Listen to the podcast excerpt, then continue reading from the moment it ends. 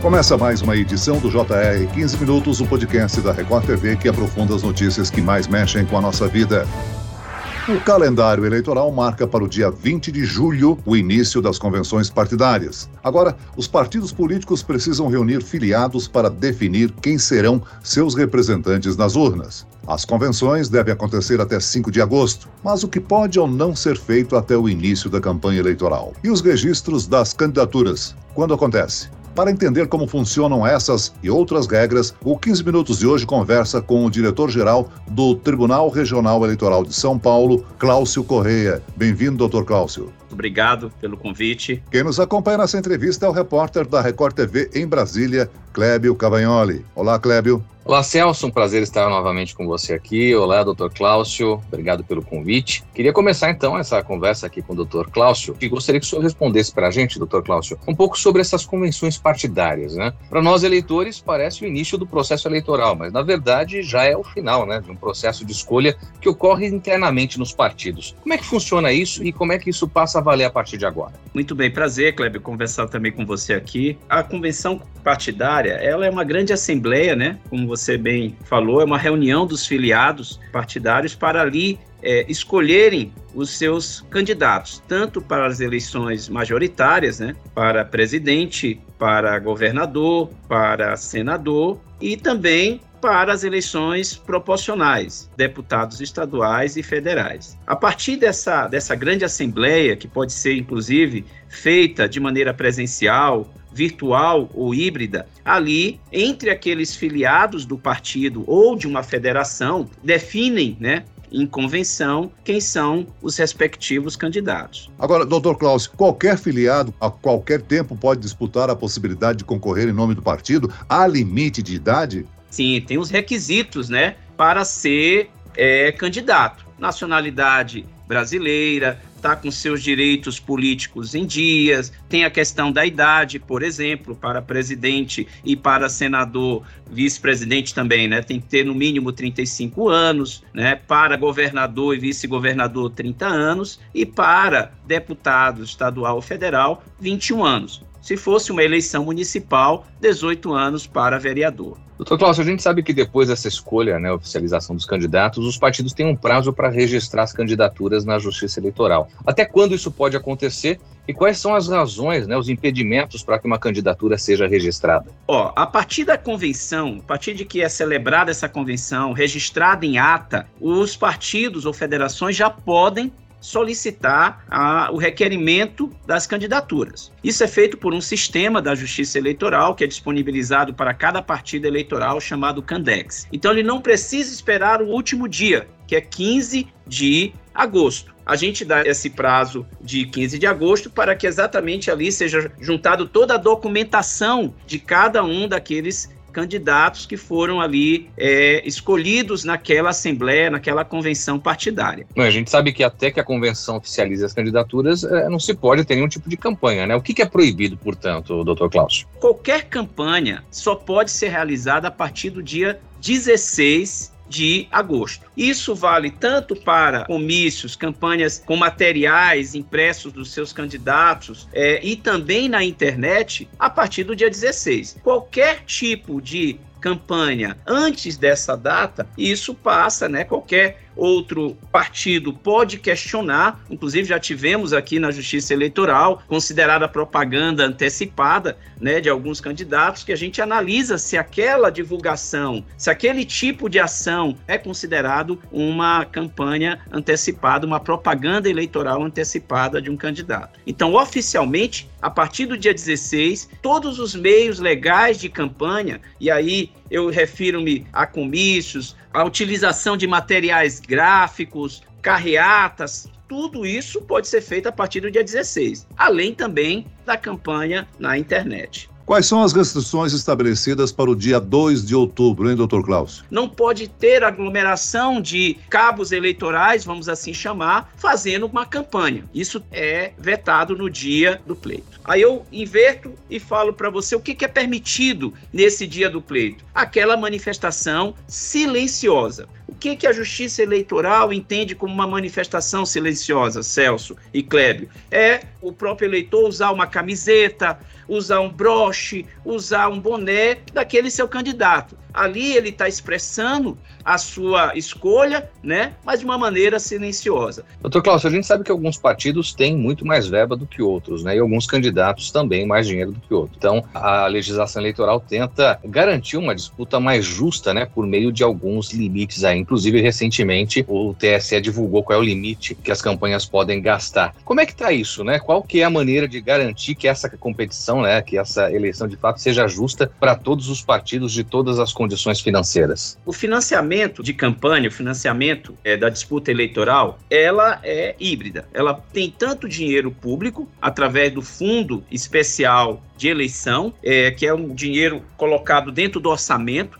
ele é a maior parte, né, ele é o maior bolo desse recurso que é distribuído pelos partidos políticos a partir de critérios da quantidade de, inclusive, de vagas que possuem na Câmara dos Deputados, no Senado, nas assembleias, né, a partir de candidatos eleitos que existem e também através de doação, pessoa física, né? Ou seja, nós podemos ter um financiamento privado nas eleições, mas mediante pessoa física. E que também há limites de acordo com a sua declaração de imposto de renda, né? Então ninguém pode declarar acima de um percentual daquilo que declarou no ano anterior junto à Receita Federal. Doutor Klaus, se eu estiver fora do meu domicílio eleitoral no dia 2 de outubro, eu poderei votar nas eleições de 2022? Em que condições o voto em trânsito é autorizado e o que, que o eleitor precisa fazer para garantir esse direito? E em quem ele pode votar? Muito bem, excelente pergunta também, Celso, porque é, é uma possibilidade que a Justiça Eleitoral vem, na verdade, desde 2010 só ampliando. É o chamado voto em trânsito. É possibilitar aquele eleitor que sabe que não estará no seu domicílio eleitoral, ou seja, na sua cidade, no dia do primeiro turno. E aqui há uma situação interessante, Celso e Clébio. Qual é? Se o eleitor sabe que vai estar numa outra cidade no dia 2 de outubro, mas é dentro do mesmo estado, ele tem que se dirigir ao cartório eleitoral e requerer a sua transferência temporária. E ele vai poder votar, Celso, se é dentro de um mesmo estado, para todos os candidatos, para presidente, para governador, para senador, para deputado federal e para deputado estadual. Mas, Celso, se ele sabe que ele vai estar em outro estado, em outra unidade da federação, aí ele só vai poder requerer a transferência temporária, mas para votar somente para presidente da República. E tem um detalhe a mais também, Celso: não são todas as cidades. Né? A justiça eleitoral, para que ela se organize e dê possibilidade para que todos os eleitores ali exerçam o seu direito de votar, de escolher os seus candidatos, a gente define que somente as capitais e cidades acima de 100 mil eleitores é que podem requererem a transferência temporária. Então não é qualquer cidade. Se você for para uma cidadezinha pequenininha como Borá, por exemplo, que tem 1.040 eleitores, você não, ali você não vai conseguir fazer a transferência temporária e, consequentemente, votar. Agora, doutor Klaus, o cidadão que está no estrangeiro vai votar para presidente? Sim, ele também cumpriu o prazo. Todos aqueles que se alistaram ou solicitaram a transferência do seu título para votar no exterior, a gente também ali possibilita a esses eleitores, são criadas sessões eleitorais de acordo com esse número de eleitores que ali estão definidos para poder também é, exercer a sua democracia. Só para esclarecer, doutor Klaus, como é que vai ser essa votação? Através de uma urna ou através de voto por correio? Sempre urna eletrônica, né? Nosso sistema é um sistema eletrônico de votação e em todo o país, inclusive no exterior, onde haverá sessões eleitorais, nós vamos usar nossas urnas eletrônicas, né? Nós não temos é, votação por meio de correio ou votação impressa, em papel. Doutor Cláudio, tem dois pontos muito polêmicos que envolvem esse período de eleições. Né? O primeiro deles é a questão da prisão. Né? Não pode haver a prisão de qualquer eleitor dias antes e dias depois da eleição. Então, eu queria que o senhor explicasse exatamente é, o que a lei diz sobre isso e também a questão da lei seca, né? no dia da votação, a proibição da venda e consumo de bebidas alcoólicas. O que realmente não pode, três dias antes, são aqueles mandados de prisão. Mas os crimes em flagrante, esse sim, o delinquente, a pessoa que está cometendo um crime, ela pode ser presa em flagrante. Inclusive, por exemplo, boca de urna, né? Realizando boca de urna nos locais de votação. Então, essa pergunta é muito importante para esclarecer aos cidadãos que na verdade, pode haver prisão. É, só pode haver prisão é, em flagrante. Tá? E em relação a essa questão do uso de bebidas alcoólicas no dia do pleito, isso não é competência da Justiça Eleitoral. Na verdade, em cada estado, o governo do estado, através da Secretaria de Segurança Pública, define se proíbe no dia do pleito, né, emite é, é, é um decreto é, colocando a proibição do uso de bebidas alcoólicas no horário das eleições, ou seja, das 8 até as 17 horas. Em São Paulo, já faz algumas eleições que realmente não são mais editadas esses decretos, proibindo o uso de bebida alcoólica. Doutor Cláudio, é a Justiça Eleitoral que combate ou eh, elimina o chamado vício que existe principalmente no exterior de transportar eleitores? Sim, nós regulamos a permissão, Celso, para alguns casos de, de transporte de eleitores, que aí é feito pela própria Justiça Eleitoral, né, em parcerias, ou a gente muitas das vezes loca esse veículo, faz uma parceria com algum órgão público para disponibilizar. Agora, o candidato, Celso, esse não pode transportar eleitores, né, se beneficiando desse transporte para angariar votos, né? Isso é totalmente vetado e a gente que fiscaliza, obviamente, quando chega ao conhecimento da Justiça Eleitoral, qualquer cidadão pode denunciar, o Ministério Público pode denunciar, e aí é feita toda uma ação é, em relação a esse candidato ou a esse partido que se valeu desse transporte indevido de eleitores no dia do pleito.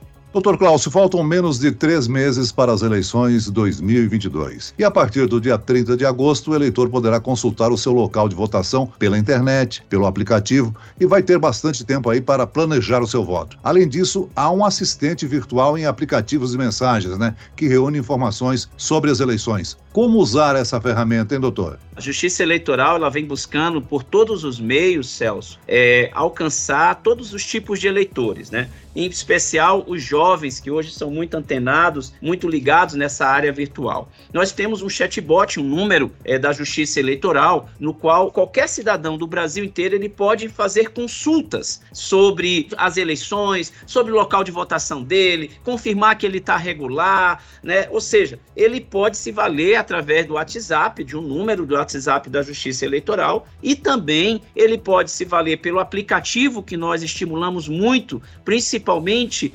é, de um tempo para cá do nosso aplicativo e-título. Né? O e-título é uma ferramenta que vem sendo disponibilizada para todos os eleitores que assim quiserem baixar nessas lojas de aplicativo e ali ele também tem um documento oficial, se ele já fez a biometria, inclusive ele vai ter lá a foto dele e esse documento é válido em todo o território. Inclusive ele pode utilizar como um meio de identificação esse e-título. Ou seja, o smartphone com o e-título substitui aquele cartão do título de eleitor. Sim, exatamente. Até do, mais ou menos quatro anos atrás, nós tínhamos né, o título de eleitor num documento oficial, né? E aí migramos para essa plataforma digital através do e-título e hoje, a bem da verdade, o eleitor pode imprimir o seu título de casa num papel A4, num papel sulfite, né? Então descaracterizamos aquela necessidade do documento oficial e passamos a dar outras oficialidades para esse tipo de documento, como o aplicativo e como a própria impressão. O importante é nós termos como confirmar que esse é aquele eleitor que de fato está comparecendo para votar. O e-título é o bastante, não preciso levar uma cédula de identidade. Se o e-título tiver a foto, não precisa. Agora, se o e-título dele não tem a foto, e você pode perguntar, mas por que, que não tem a foto? Só está completo no e-título para aqueles eleitores que já fizeram o seu cadastramento biométrico, ou seja, que nós coletamos a biometria dele. Então, nesse caso, o eleitor pode comparecer apenas com o e-título. Vai estar lá a foto dele, inclusive Celso, ele vai ser convidado a colocar os dedos para assim estar habilitado para votar lá na urna eletrônica. Agora, aquele eleitor que não tem a foto no e-título, ele vai ter que levar um documento com foto. Muito bem, nós chegamos ao fim desta edição do 15 Minutos. Eu quero aqui agradecer as informações do diretor-geral do Tribunal Regional Eleitoral de São Paulo, Cláudio Correia. Muito obrigado, doutor. Obrigado a todos vocês, estou à disposição. E agradeço a presença do repórter da Record TV em Brasília, Clébio Cavagnoli. Obrigado, Clébio. Imagina eu que agradeço, Celso. Sempre um prazer. Esse podcast contou com a produção de David Bezerra e dos estagiários Lucas Brito e Cátia Brazão. Sonoplastia de Marcos Vinícius. Coordenação de conteúdo Camila Moraes, Edivaldo Nunes e Deni Almeida. Direção editorial Tiago Contreira. Vice-presidente de jornalismo Antônio Guerreiro. E eu, Celso Freitas, te aguardo no próximo episódio. Até amanhã.